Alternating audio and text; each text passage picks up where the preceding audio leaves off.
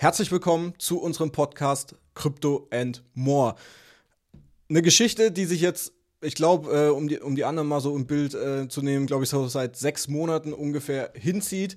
Ich versuche seit, glaube ich, oder wir versuchen seit einem halben Jahr hier einen Podcast irgendwie auf die Reihe zu kriegen. Irgendjemand hat immer Termine gehabt. Jetzt hat es endlich mal geklappt pünktlich äh, zum Sommerloch, kann man so, äh, so ehrlicherweise sagen, im Kryptomarkt oder überall.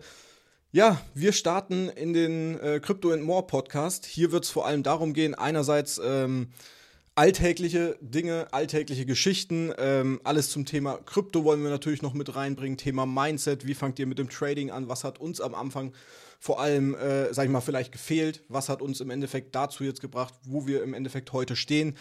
Was Natürlich, hat uns zu Multimillionären gemacht? Genau, was hat uns zu Multimillionären gemacht? Nee, kann ich schon mal vorwegnehmen. Ich bin kein Multimillionär. Ich bin leider auch immer noch kein Millionär. Kann ich auch schon mal vorwegnehmen. Auf jeden Fall ähm, soll es einfach darum gehen, euch einen besseren Einblick mal so zu geben, auch zu aktuellen Themen. Und ja, wie gesagt, ich plane das äh, jetzt schon seit sechs Monaten. Die Idee steht seit sechs Monaten.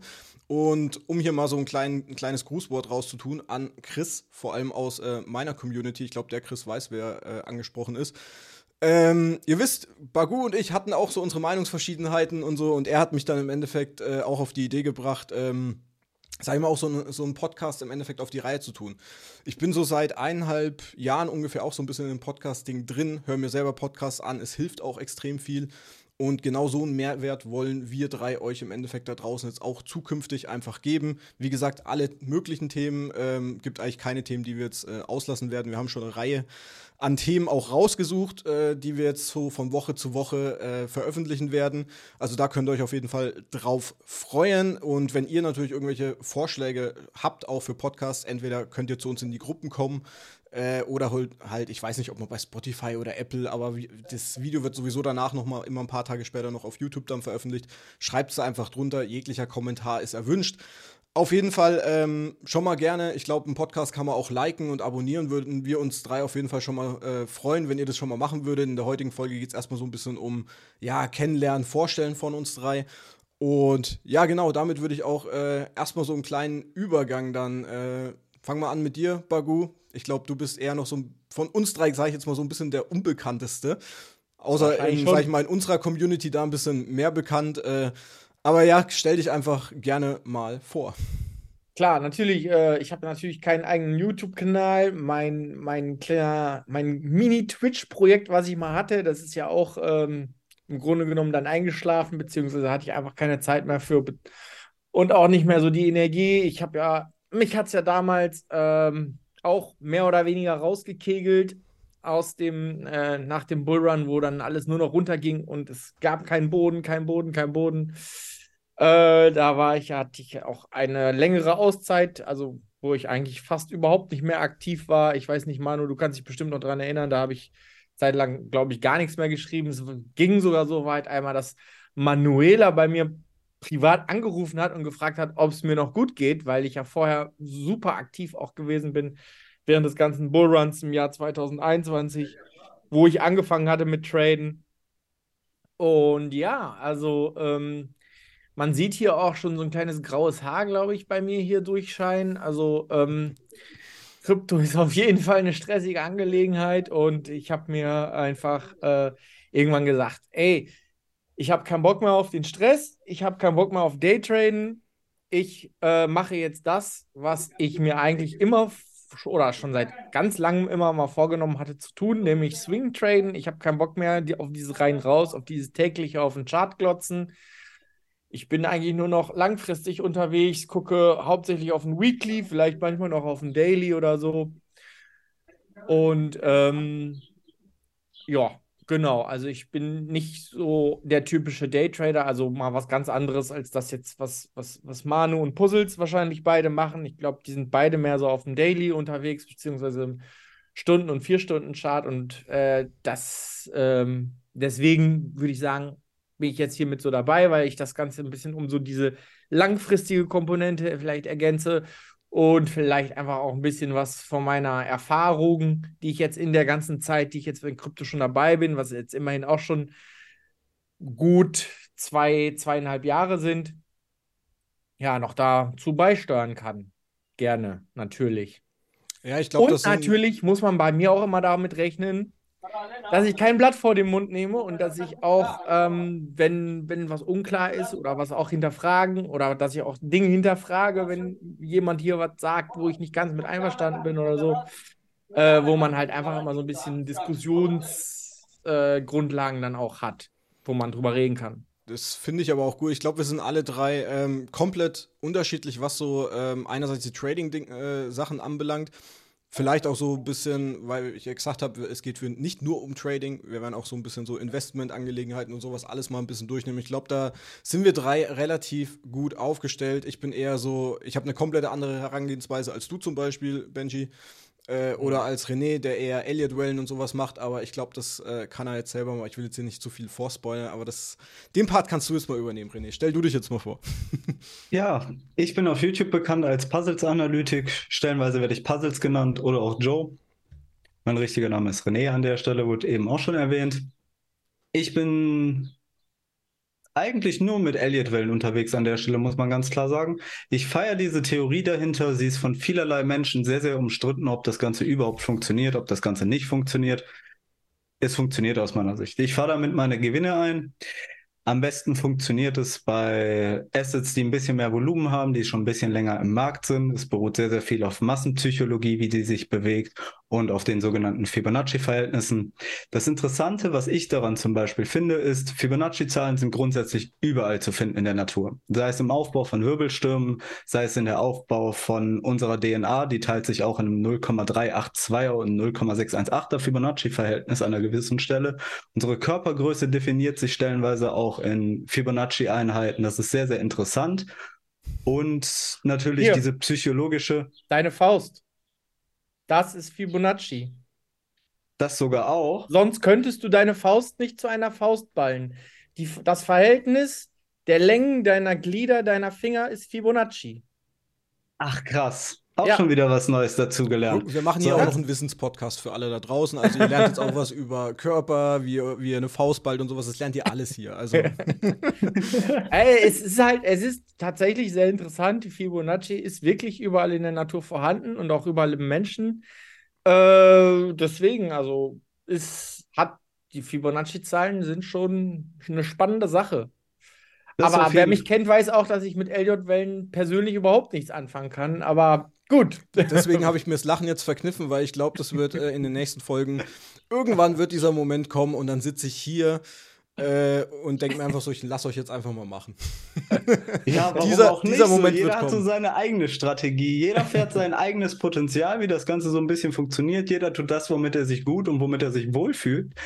Elliott-Wellen sind dahingehend ja auch betrachtet so hauptsächlich eher auch so als langfristige Strategie gedacht. So tiefer als Stunden 15 Minuten Chart gehen die meisten Menschen an der Stelle nicht mit Elliott-Wellen so, weil ab dann wird es auch ziemlich tricky und sehr, sehr kompliziert.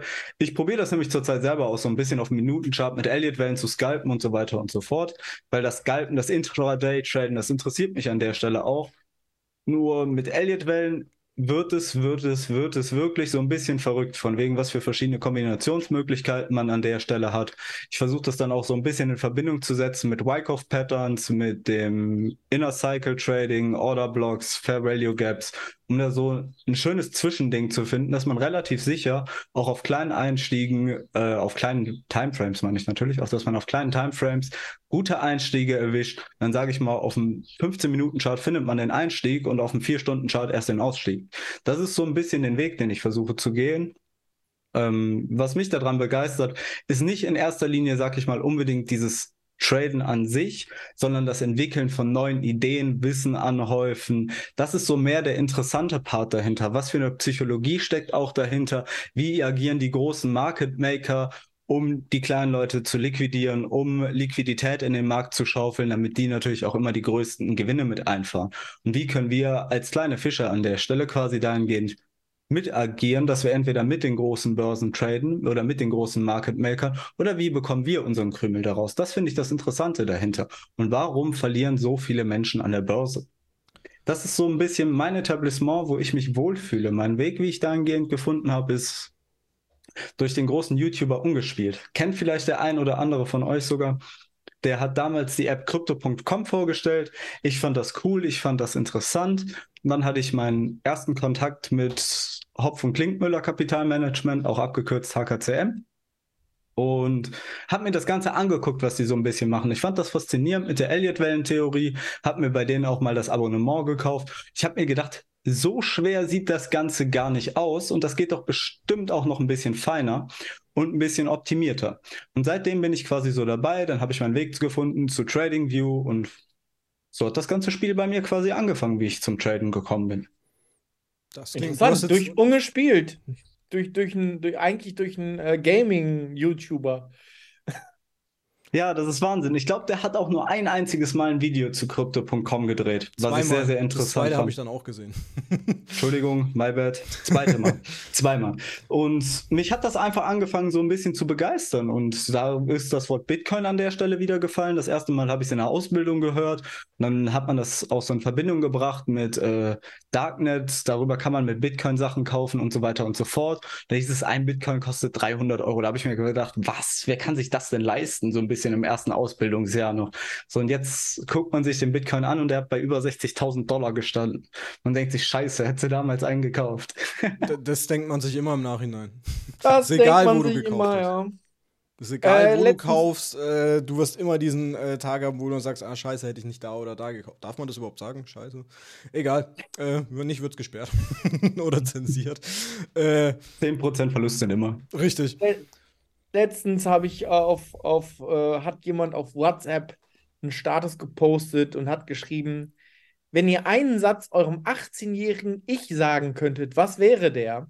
Ich habe gedacht, zwei Worte würden bei mir ausreichen. Kauf Bitcoin. Bitcoin kaufen. Weil hätte mein 18-jähriges Ich gewusst, dass es Bitcoin kaufen muss, dann wäre ich jetzt Multimilliardär. Und jetzt hätten 100 Euro Investitionen gereicht damals. Aber das ist das ist ein guter Punkt. Äh, es ist gut, dass ich mir, äh, wir haben vorher, um es mal so ein bisschen zu sagen, äh, ich und ich glaube, René hatte auch einen Zettel da liegen. Solche Punkte, das, was du zum Beispiel gerade angesprochen hast, das schreibe ich, sowas schreibe ich mir jetzt, glaube ich, mal zukünftig auf. Und dann besprechen wir das mal in so einer ganzen Folge einfach rum. Weil ja. wir, wir, sind jetzt hier in der ersten Folge, ich will jetzt hier nicht, René ködert hier schon vor, Benji ködert hier schon vor, ich will ja. nicht zu viel vor, vorwegnehmen. Aber das sind so Punkte im Endeffekt, ihr seht, in was für Diskussion, nee, nicht Diskussion, aber was teamübergreifendes hier im Endeffekt dann auch laufen soll. Äh, ich will, wie gesagt, ich will jetzt hier nicht zu viel wegspoilern. Äh, ich glaube, für die erste Folge ist es erst einmal so genug. Jeder hat sich vorgestellt, ihr wisst jetzt so grob, um was es gehen wird. Ich glaube, das wird äh, eine coole Reise, kann man schon sagen, oder? Das klingt jetzt schon, klingt so metapherhaft. Ja. Kann man, kann man, kann schon, man schon so sagen. Ich glaube, das wird eine, eine coole Reise. Eine Reise mit den drei Kryptotypen durch die Kryptospace.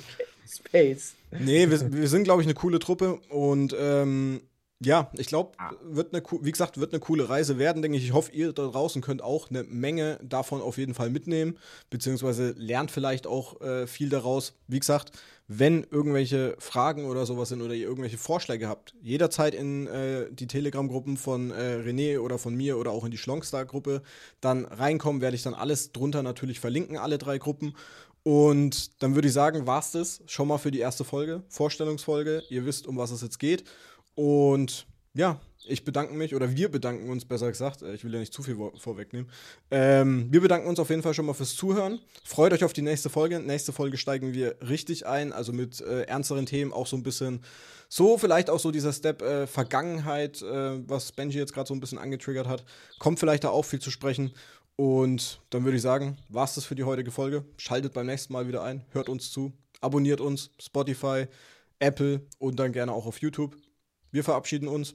Einen Endespruch haben wir noch nicht, glaube ich. Den lassen wir uns noch einfallen. Bis dahin. Ciao, ciao. Ciao, ciao.